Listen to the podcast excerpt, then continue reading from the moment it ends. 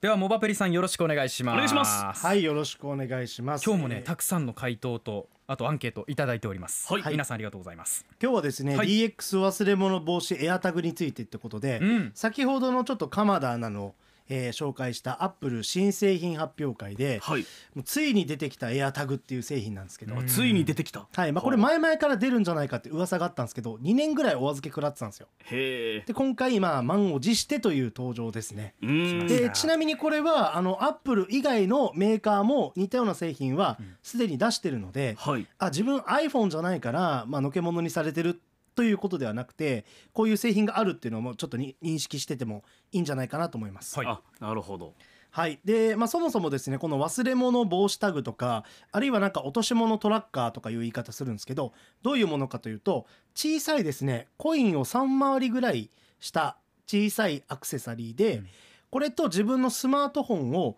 Bluetooth で接続してで Bluetooth っていうのは、まあ、10メートルぐらい離れると接続が切れるんですけど、はいその時にお知らせで何かアラートを出したりあるいは10メートル以内 Bluetooth でつながってる時はスマホから指示を出してその、えーまあトラッカーに何か音を出し出したり、はいうんそういう使い方ができるっていう機能です。あ便利10メートル離れたら音が鳴るようなはい、うんでちなみに私は、えっと現在ですねはいタイルという製品を使ってます。はいはいはい、もうこれはすでにあの発売中で買うこともできます。で、Android の方も使うことができます。これ別で出ている忘れ物トラッカーってことですねそうですね。はいまあある種老舗というか、うん先発体です。はいで、私今ちょっとつけてるんですけど、ええこの鍵束にですね、はうんいこのタイル、はい、ついてまますねす。これどのぐらいのサイズですか？これはねえー、っとプリッツぐらいですかプねリ フリッツプリッツって棒のあのあじゃプリッツじゃない間違えたあれのプッチョえービビッツビッツビッツビッツ、分かりづらいなまあ大体うんえー縦横23センチ3センチくらいですかねうん まあ全然のち正っ方ちゃい、形はい、ですまねあ、鍵束につけても邪魔にならないぐらいの、うんまあ薄いものなんですけど、ええうんこれと私の今スマートフォンが Bluetooth でつながってます。うんうんなのでスマートフォンのタイルアプリからこの鍵が、まあ、例えばお家で見当たらない、はいで探すっていうボタンを押すとすぐにこう音が鳴りますうわお今鳴っておりますよなるほど離れたら自動的になるんじゃなくて能動的に鳴らすこともできるんですねあできますできます、ううんんなのですいません今ちょっとラジオ聞いてタイルね使ってる方はあれってこ あーそうの音が鳴ってるみたい に思ったかもし今れのはませモんがバペリさんのタイルの音ですうんはいはいでこれ、えー、と例えばスマートフォンとつながってる時はすぐ鳴らせるんですけど、はい はいスマートフォンと離れて接続が切れると、うん最後にまあつながってた場所がどこなのかっていうので調べることができるんですよ。はいうんただそれでも何かしらの理由でこの場所から移動したりすると追えなくなるんですよね。うんはいはいです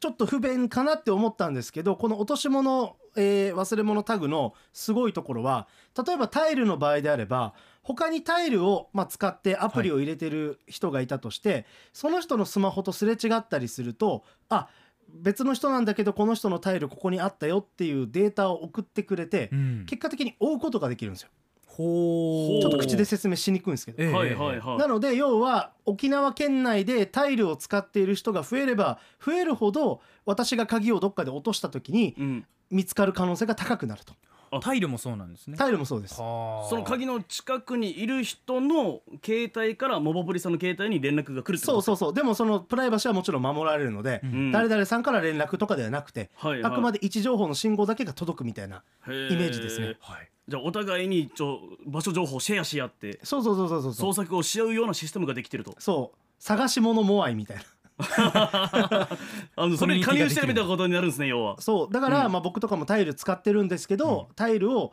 いろんな人に布教活動した方が見つかるからタイルいいよ って言あってたんですけど、はいはいはいまあ、今回、まあ、アップルがそのタイルと同じようなのを発表したんですけど、うんーうんうんこれちょっとタイルとの最大の違いがアップル製品を使ってる人がいれば探すことができるんですよ。はいうん世界で何十億台、まあ、日本でも相当 iPhone とか iPad を使ってる人いユーますザよー多ねい。ですねうんうんうん日本は特だにから、うんこの落とし物とか忘れ物した時に見つかる確率がむちゃくちゃ多分高いんですよ。そうですよねこれはしかもいっぱいの人が持ってれば持ってるほどそうもう可能性が高まるからみんな持ちたくなりますねそうだから結果的に今タイルが会社としてブチ切れてますこ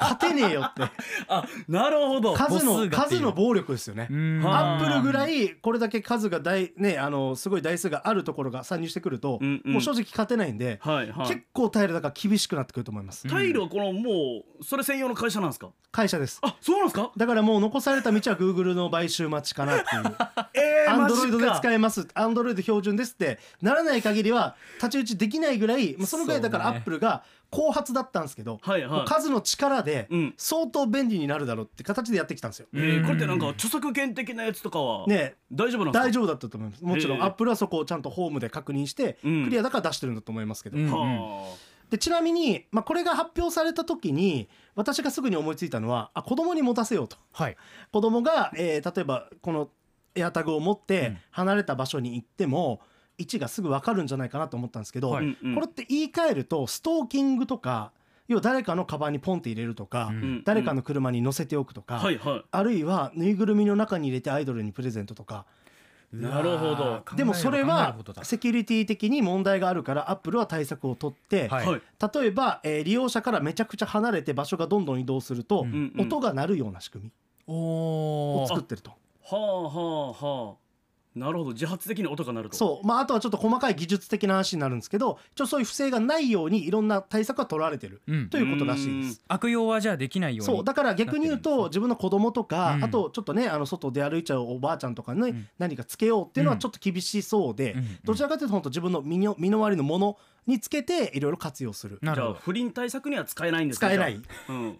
夫には使い切れないはい、大丈夫夫ですでちなみに価格がですね、はい一つ3800円アップルのエアタグは、おーはいになってますあ結構お手頃ですねで4パックで1万2800円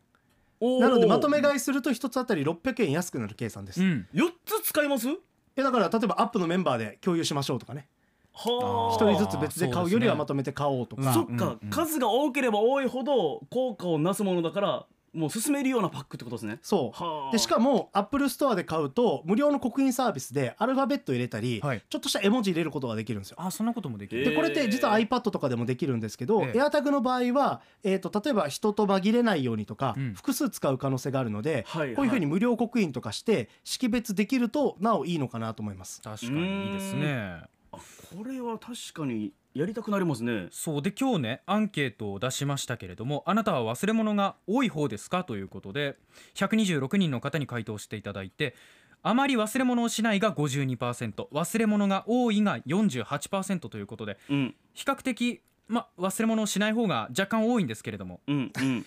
これでもあのちょっといろいろ投稿を読むとですね、はいリプライ欄忘れ物をしたことを忘れてる人が多いみたいなう。ん、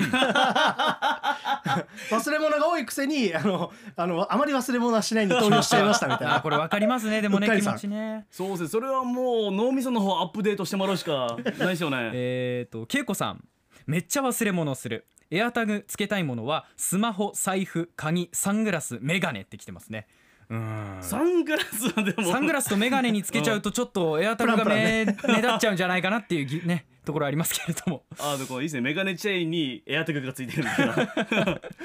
えーそれからクミモさんですね会社のお昼時間になってカバンを丸ごと家に忘れたことに気づくことがちょこちょこあります財布もないので引き出しのお菓子で上をしのぐよーってきてますけ ど丸々忘れたことに気づいちゃう カバンにつけるっていうこともまあ一つね戦略としてあるかもしれないですねうんまあそっかうんそれから俺のチャンプルーさん実は結婚指輪を2回ほどなくしておりまして指輪対策を 対策を考えて3個目の購入を考えていますが指輪にエアタグをつけると俺が検索されてしまうんでしょうかってきて ます、あそっか指輪だったらもうずっとぶら下がってますからねうん、指輪よりエアタグがでかくなっちゃいますからねそうねんうん結構ねリプライ欄見てるとうーん忘れ物多いっていう方が上位の上の方にいらっしゃって少ないかもっていう方もいますけれどもああとラム肉のラムちゃんさん傘よく忘れますあー傘多いかもしれないですあね確かにうねんこれは分かりやすいかもしれないだから一応サイズ的に傘につけれないことはないと思いますし、はい、あとはこのアップルのページとかを見るとうん「まるの傘」みたいな感じでうん傘につけてる感じのも見えてるので、はいそういう意味ではいろんなアイデアで活用できる面白い製品じゃないかなと思います。はい、今日はエアタグについて説明していただきましたアップのポッドキャストを最後までお聞きいただきありがとうございました生放送は平日朝7時から FM921 AM738 RBC ハイラジオ県外からはラジコですお楽しみくださいい